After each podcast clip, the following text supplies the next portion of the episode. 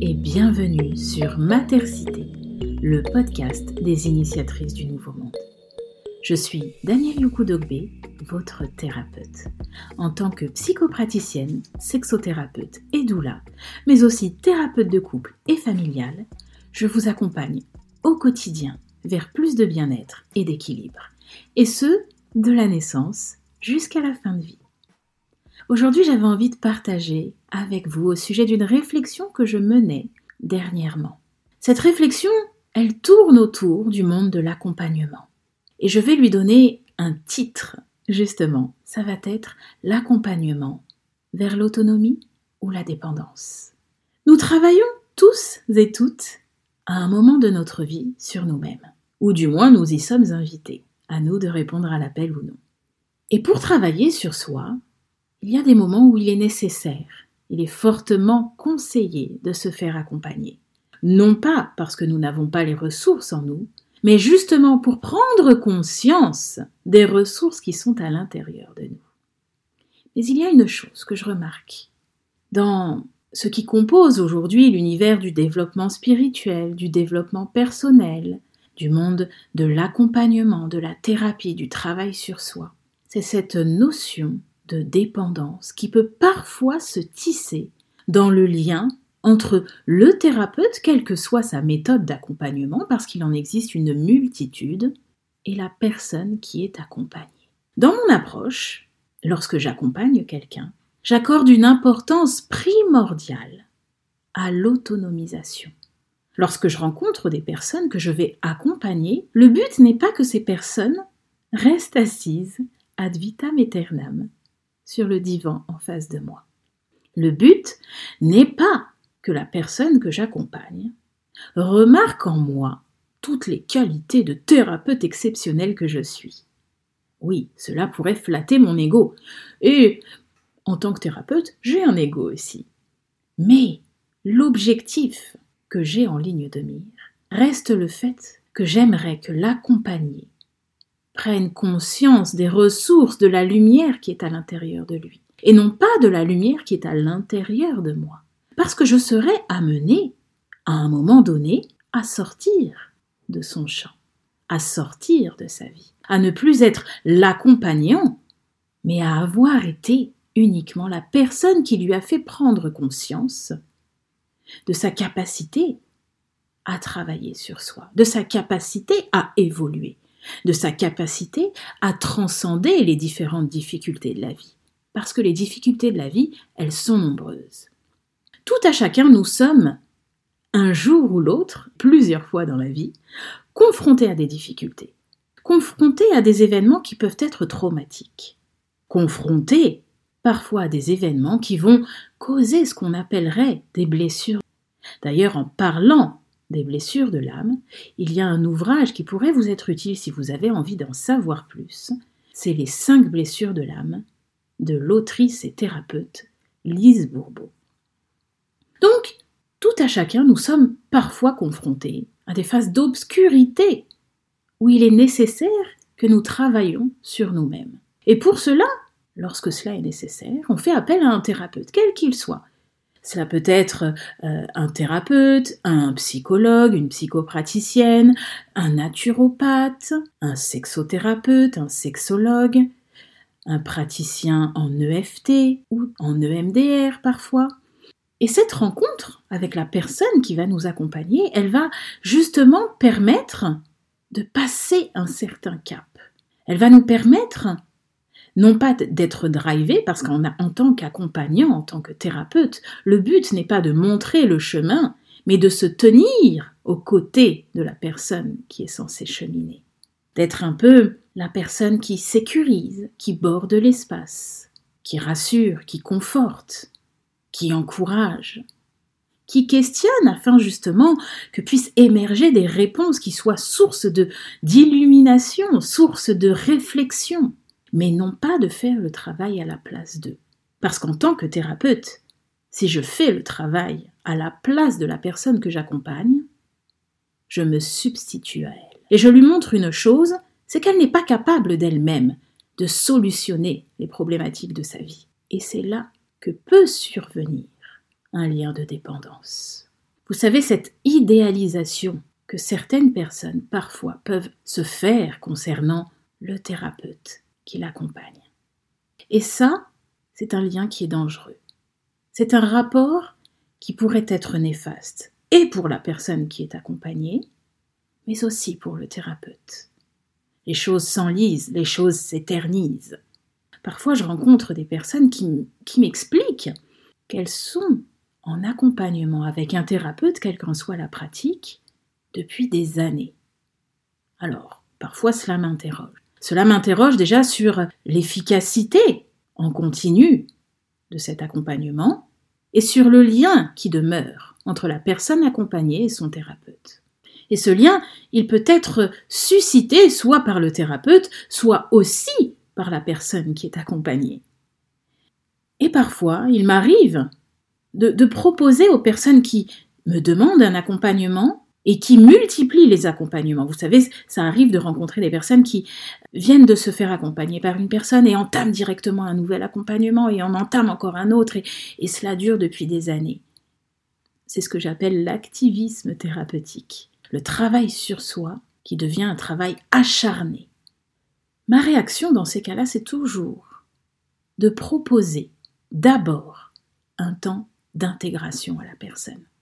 Je ne me précipite pas à accompagner les personnes que je rencontre. Pourquoi? Eh bien parce que le travail sur soi, c'est un travail de longue haleine et qui nécessite parfois des pauses. Des pauses qui vont servir à prendre conscience de ce que l'on a intégré et de ce qui est encore à travailler. Et ça, c'est important, parce que ce qui se passe en cabinet ou en visio, lorsqu'on se rencontre en visio, c'est important. Mais au final, ce n'est rien par rapport à ce qui va se passer en dehors du cabinet. Parce que la vie, elle est en dehors du cabinet, en dehors de nos séances thérapeutiques. Vous ne vivez pas pour être face à moi, vous ne vivez pas pour passer du temps en face d'un thérapeute, vous vivez pour exprimer votre plein potentiel, pour exprimer votre mieux-être au quotidien, dans vos familles, dans vos vies personnelles, au travail, avec vos amis, etc., etc. Et non pas pour vous sentir uniquement conforté par moi. Et parfois, il est vrai, je propose à des personnes de prendre un temps de pause, même dans leur travail avec moi, parce que il peut arriver parfois que les choses s'enlisent, qu'on arrive à une sorte de palier. Et ce palier, il faut prendre le temps de l'intégrer, de prendre le temps d'intégrer tout ce qui a été travaillé auparavant et non pas se précipiter sur le fait de travailler encore autre chose, encore autre chose, et de monopoliser une énergie folle pour évoluer, pour au final ne pas vivre. Nous ne sommes pas sur Terre pour survivre, mais pour vivre, pour expérimenter, pour évoluer. Vous imaginez si il n'y avait pas de vacances scolaires dans le système scolaire? Vous imaginez si on demandait aux élèves de travailler ad vitam aeternam constamment parce qu'il faut continuer d'apprendre, d'apprendre, d'apprendre? Ce serait maltraitant. Et pourtant, certaines personnes, et je ne les blâme pas parce que j'arrive à comprendre ce qui se trame derrière, certaines personnes s'épuisent, amenuisent leurs forces en cumulant les différents programmes, les différents euh, moyens thérapeutiques il y a certaines personnes qui passent leur temps chez leurs énergéticiennes. Moi, personnellement, ça me pose question. Quel type d'énergie est-ce qu'on manipule Avec quel objectif? Oui, un thérapeute est confronté à des, des questions d'ordre de rentabilité, bien évidemment. Il faut qu'il y ait des personnes à accompagner pour qu'on puisse gagner nos vies. On ne va pas le nier. Mais le but réel de l'accompagnant, c'est de susciter du changement, de l'évolution et du bien-être, et non pas un lien de dépendance. On accompagne pour autonomiser, et non pas pour créer un lien qui doit perdurer dans le temps. Alors attention, il y a des méthodes thérapeutiques, par contre, euh, qui peuvent demander un travail sur une durée plus ou moins longue. Je prends l'exemple euh, de la psychothérapie ou de la psychanalyse, par exemple. La psychanalyse, c'est quelque chose qui peut durer des années. Et parce que là, on est sur quelque chose qui est de l'ordre de la découverte de ces schémas de pensée, mais aussi de l'inconscient. Donc là, c'est autre chose. Mais à un moment ou à un, ou à un autre, le thérapeute doit, à mon sens, questionner où est-ce qu'on se situe actuellement, où est-ce que la personne que j'accompagne se situe, et à quel point suis-je indispensable pour la personne que j'accompagne? Alors vous savez, quand on entame un nouveau travail thérapeutique, il est normal qu'on voit son thérapeute régulièrement, de manière assez fréquente. Mais cela ne doit pas durer ad vitam aeternam. Parce que déjà, je crée un lien de dépendance, mais aussi j'empêche la personne que j'accompagne d'avoir accès à son potentiel d'auto-guérison, d'auto-suggestion, d'auto-évolution. Je suis à un moment voué à m'extraire de son système, à m'extraire de son paysage, pour qu'il puisse expérimenter et parfois même chuter, parce que la chute, même quand on travaille sur soi, elle est nécessaire, parce qu'elle nous apprend quelque chose sur nous-mêmes. Et vraiment, j'irais même jusqu'à dire qu'il s'agit d'une dérive du monde de l'accompagnement. Parce que l'accompagnement devient comme un puits sans fond. On sait quand il débarre, mais on ne sait jamais quand il s'arrête. Et vraiment, j'aimerais nous inviter, nous thérapeutes, mais aussi les personnes qui entament un travail sur elles-mêmes, à faire preuve de vigilance. Je ne dis pas de méfiance, mais de vigilance et de sagesse. Lorsqu'on est dans un activisme thérapeutique, un activisme dans le travail sur soi, à consommer, surconsommer, à rester attaché d'un point de vue énergétique ou, ou plus subtil à une personne qui nous accompagne, à un thérapeute, quelle que soit sa pratique thérapeutique, attention. D'ailleurs, ça me rappelle ce qu'il fut un temps, on pouvait rencontrer dans le monde euh, spirituel plutôt, dans le monde de la foi, dans certaines églises ou dans ou dans d'autres euh, d'autres cultes, certaines personnes en arrivaient à idéaliser leur pasteur, leur prêtre, la personne qui les accompagnait d'un point de vue spirituel. Il peut se passer la même chose dans le monde de la thérapie. Le thérapeute ne doit pas devenir indispensable. Parce que la personne qui est indispensable dans le travail sur soi, c'est soi-même. Et du coup, quand il y a un lien de dépendance, ça me questionne aussi sur l'ancrage de la personne qui est accompagnée. Quelle est sa racine? Quelle est la chose à laquelle elle est accrochée? Quel édifice est-elle en train de bâtir dans son travail thérapeutique? Est-elle en train de fournir de l'énergie uniquement à son thérapeute pour nourrir son ego? Et attention, nous avons tous de l'ego, et c'est quelque chose qui n'est pas à diaboliser, loin de là. Et en même temps, quelle est sa source? À quoi est-elle connectée? Quel égrégore est-elle en train de nourrir? Vraiment, c'est quelque chose qui doit nous questionner et sur laquelle on doit faire preuve de vigilance. J'espère que ce, cet épisode de podcast vous, vous aura apporté quelques pistes de réflexion. Non pas pour tomber dans une méfiance, car comme je vous l'ai dit, ce n'est pas le but. Se faire accompagner, c'est quelque chose d'utile, de nécessaire. Et à mon sens, je vais vous dire, chaque personne devrait être accompagnée à un moment dans sa vie. Il suffit de survivre dans ce monde. Il est l'heure de vivre, il est l'heure d'évoluer, il est l'heure de, de se connecter à cet espace en soi où il y a de la joie, où il y a de l'amour, où il y a de la lumière. Et nous ne sommes pas faits que de lumière. Mais on devrait pouvoir se connecter à cet espace-là. Et ça nous invite également à sortir de l'idéal du thérapeute. Tout comme d'un point de vue personnel, tout à chacun est invité à sortir de l'idéal du parent à ne plus alimenter un égrégore fictif, une utopie qu'on se fait de nos parents. Certaines personnes, vous savez, idéalisent encore leurs parents, leur mère ou leur père, ou les deux. Ou d'autres personnes idéalisent le rôle qu'auraient dû tenir leurs parents, et donc nourrissent une colère, une haine envers leurs parents parce qu'ils n'ont pas fait ci ou ci ou ça.